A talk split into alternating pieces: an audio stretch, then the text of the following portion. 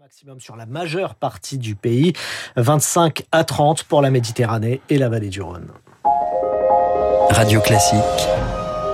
Et votre journée devient plus belle. 8 heures, vous êtes à l'écoute de Radio Classique. La matinale de Radio Classique avec Eric Koch.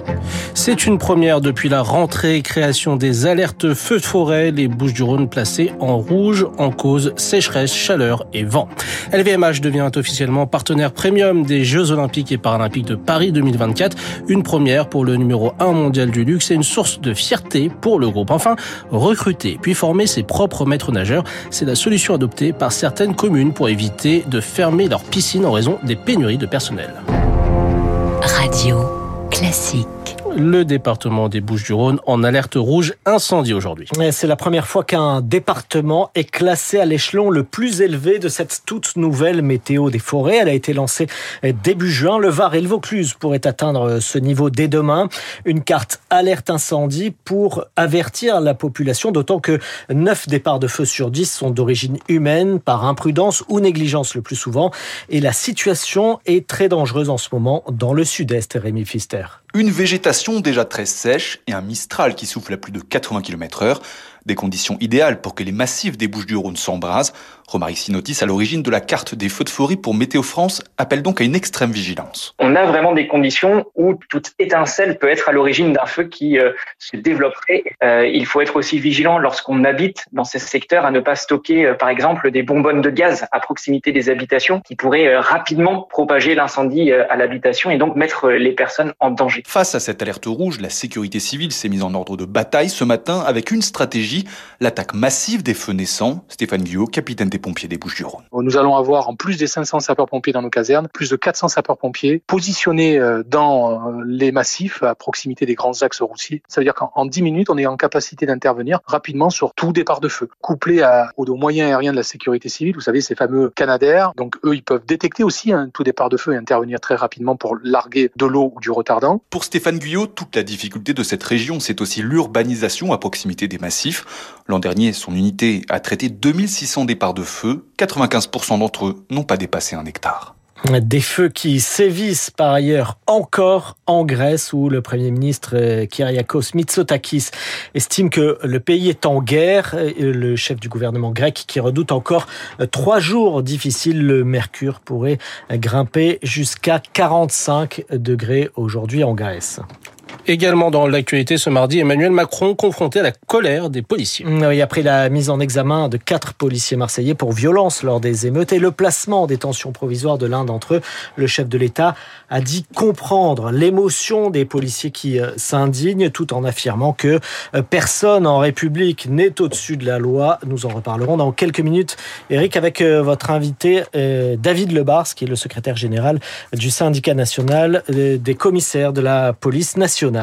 8h03 sur Radio Classique. Dans cette interview accordée à TF1 et France 2, le chef de l'État renouvelle sa promesse, un professeur devant chaque classe à la rentrée. Emmanuel Macron indique que l'éducation nationale pourra s'appuyer sur euh, le pacte enseignant, autrement dit, euh, demander aux enseignants de remplir plus de missions en échange d'une meilleure rémunération, notamment donc en remplaçant leurs collègues, une promesse qui irrite Sophie Vénétité, secrétaire générale du SNES FSU, principal syndicat enseignant du second degré.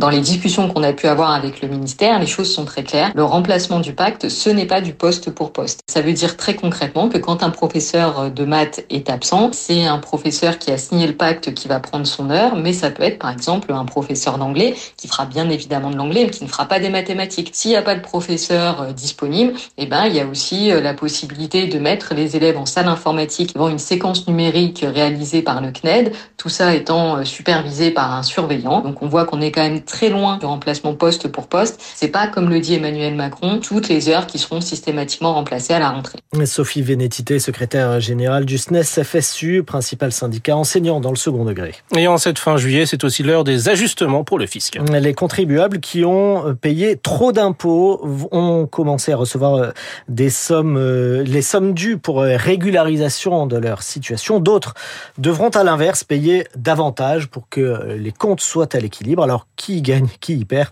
Explication Noé Gérard Blanc. Ceux qui ont payé trop d'impôts à la source auront droit à un remboursement avant le 2 août prochain. Par exemple, si votre salaire a baissé par rapport à l'année dernière, vous avez automatiquement trop payé car votre niveau d'imposition était indexé sur votre ancien revenu. C'est aussi le cas si vous avez tardé à déclarer un nouvel enfant par exemple. Au total, les 15 millions de contribuables concernés seront remboursés de 844 euros en moyenne.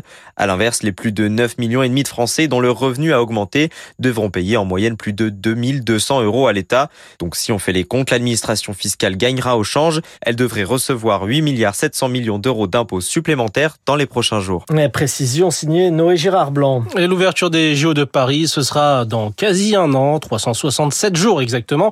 Et LVMH devient officiellement le sixième partenaire premium de Paris 2024. Le groupe de luxe, qui est aussi la maison mère de Radio Classique, l'a annoncé hier soir. Louis Vuitton, Sephora, Moët et Chandon euh, feront ainsi partie des sponsors de l'événement. Le joaillier Chaumet assurera quant à lui le design des médailles. C'est un soulagement pour le comité d'organisation des Jeux qui est en passe donc de boucler son budget de 4 milliards 400 millions d'euros à 96% désormais. Mais c'est aussi une source de fierté pour LVMH. Écoutez Antoine Arnaud, responsable de la communication et de l'image du groupe LVMH. Nos artisans, nos employés euh, sont euh, engagés. Hein. Dès qu'on a annoncé ce week-end euh, en interne que le partenariat était signé, ça a été une très grande vague de fierté et de mobilisation interne avec des centaines, des milliers de gens qui commençaient à nous remercier, nous féliciter et nous demander comment ils pouvaient faire pour participer activement. Et je peux vous dire notre fierté et euh, la responsabilité qui nous incombe aujourd'hui parce que euh, c'est aussi une vraie responsabilité d'être partenaire de ces euh, jeux qui s'annoncent exceptionnels. Antoine Arnaud, responsable de la communication et de l'image du groupe LVMH. Et puis j'ajoute qu'il y aura, comme à chaque édition des Jeux Olympiques, des changements dans la liste des disciplines, avec cette fois-ci pour Paris 2024 l'arrivée du breaking. autrement dit, le breakdance, confirmation par ailleurs de l'escalade, du skate et du surf qui étaient déjà présents aux Jeux de Tokyo en 2021 mais dont le sort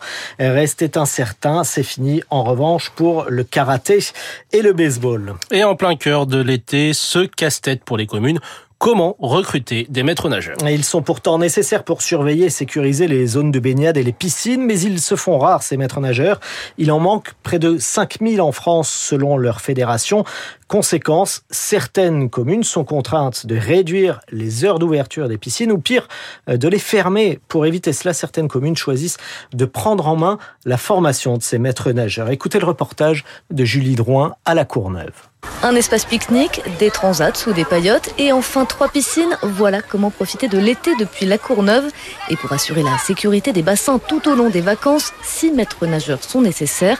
Sheima, 21 ans, vient de finir sa formation financée aux trois quarts par la ville. On est juste en surveillance, donc euh, ça va. Le matin, il y a les centres de loisirs, faut être attentif. Est-ce que c'est un peu stressant Au début, oui, mais avec le temps, je trouve qu'on développe des méthodes qui nous permettent de le surveiller plus facilement. Et ce nouveau métier ne sera pas que saisonnier. C'est intéressant puisque c'est un métier qui est très recherché. Dès septembre, j'aimerais bien travailler dans une piscine. Pour Nadia Chaboun, élue en charge de la jeunesse, ces formations de maître nageur font d'une pierre deux coups, répondre à la pénurie et offrir une voie d'insertion professionnelle aux jeunes courneviens. L'objectif, c'est de les avoir ensuite sur euh, nos bassins, mais c'est également permettre aux jeunes de découvrir d'autres métiers vers lesquels ils ne se seraient pas forcément dirigés. Je sais qu'il y a des jeunes qui ont commencé la formation sans savoir où aller et aujourd'hui travaillent un peu partout euh, sur les piscines, mais également dans les centres de vacances. Ça peut être aussi à l'étranger ou dans d'autres villes, par exemple du Sud. Ça leur permet vraiment de voir autre chose. Grâce à ce dispositif, plus d'une cinquantaine de jeunes de la Courneuve ont obtenu le diplôme de maître nageur ces dix dernières années. Reportage radio classique de Julie Drouin à la Courneuve. Et c'est aujourd'hui que le Festival d'Avignon se termine. Une des plus grandes manifestations théâtrales du monde avec cette année une estimation de près de 115 000 spectateurs pour cette 77e édition. C'était 105 000 l'an dernier. Voilà donc pour la partie officielle du festival. Le off se poursuit quant à lui jusqu'à samedi. Merci Marc Tédé pour ce journal. C'était donc le journal de 8 h On vous retrouve tout à l'heure.